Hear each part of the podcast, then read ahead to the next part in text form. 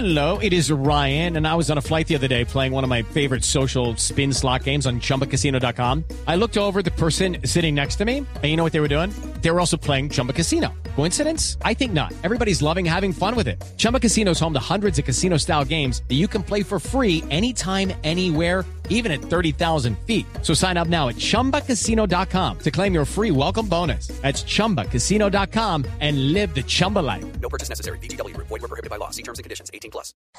Noticias contra reloj en Blue Radio.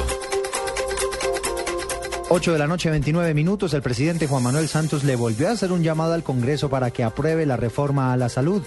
El mandatario afirmó que ya el legislativo logró que la salud dejara de ser un negocio mediante la aprobación de la ley estatutaria y ahora es necesario que se garantice este derecho de forma eficaz y eficiente.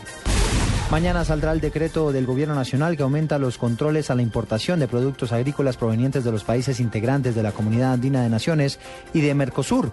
Papa, pera, cebolla, frijol, arveja, tomate, quesos frescos, leche en polvo y lactosueros hacen parte de estas salvaguardas que se aplicarán durante dos años. El director del INPEC, el general Gustavo Adolfo Ricaute, lanzó duros cuestionamientos en torno a la aplicación de la justicia por parte de los jueces. El funcionario aseguró que mientras hay un condenado por rebelión a quien se le concedió detención domiciliaria que no está cumpliendo, hay, hay otros sentenciados con delitos menores que están pagando cárcel y no se les ofrece ningún tipo de beneficios.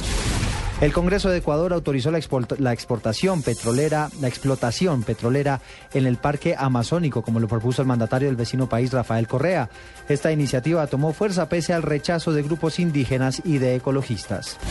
Un joven colombiano de 21 años resultó herido gravemente en su pierna derecha luego de pisar una mina antipersonal en la frontera entre Chile y Perú donde en los años 70 este tipo de armamento fue instalado por la dictadura. El joven se encuentra estable, pero perdió la pierna. Son las 8 de la noche y 30 minutos. Continúen con la nube.